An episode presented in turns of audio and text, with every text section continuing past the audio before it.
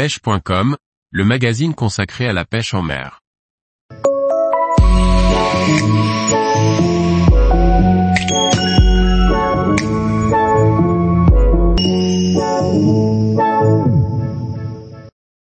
Se mettre au rod building, le matériel nécessaire pour débuter. Par Thierry Sandrier. Assembler ces cannes est une activité simple, mais qui nécessite un peu de matériel et d'outils. Autant vous devez déjà en posséder certains classiques, autant d'autres sont spécifiques et nécessitent un investissement minimal. Le banc à ligaturer est le premier investissement que vous devrez réaliser pour entrer dans le monde du rod building. S'il est tout à fait possible de s'en procurer un sur le site Rodahouse, vous pouvez aussi en fabriquer un vous-même. Vous vous lancez dans une activité manuelle, alors commencez par le banc en suivant ce plan très simple. Retrouvez le PDF du plan ici. Avec le banc à ligaturer, il vous faut aussi un dryer qui est un support équipé d'un moteur qui vous permettra de réaliser vos vernis.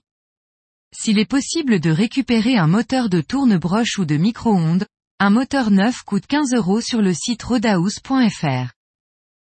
Les reamers sont des outils cylindriques et coniques recouverts de papier à poncer qui ont pour vocation d'ajuster le diamètre intérieur des grippes et du porte-moulinet pour le faire correspondre à celui du blanc. Il est souvent nécessaire d'en posséder un jeu complet vous permettant ainsi de disposer de tous les diamètres nécessaires à l'assemblage de plusieurs cannes. Le meilleur ami des reamers est le pied à coulisses. Il vous permettra de savoir jusqu'à quel point reamer vos grippes.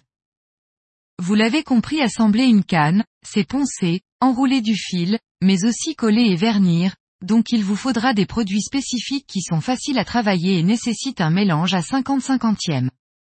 Pour la colle, vous aurez le choix entre des prises plus ou moins rapides et pour le vernis, je vous conseille de débuter avec du high build, qui est plus facile à travailler.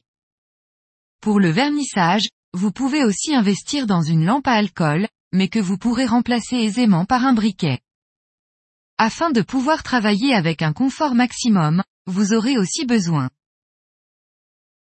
un crayon blanc pour l'épine du blanc et le positionnement des anneaux.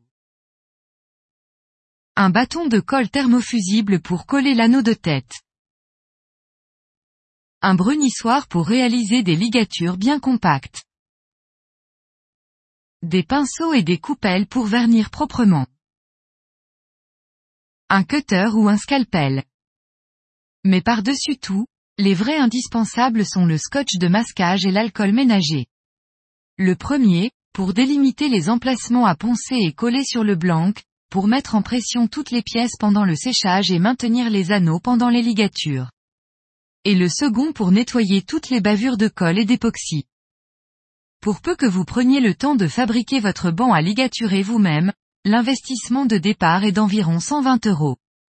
Cependant, vous pouvez nettement le réduire en partageant cet investissement et le matériel avec un ou plusieurs amis. Tous les jours, retrouvez l'actualité sur le site pêche.com.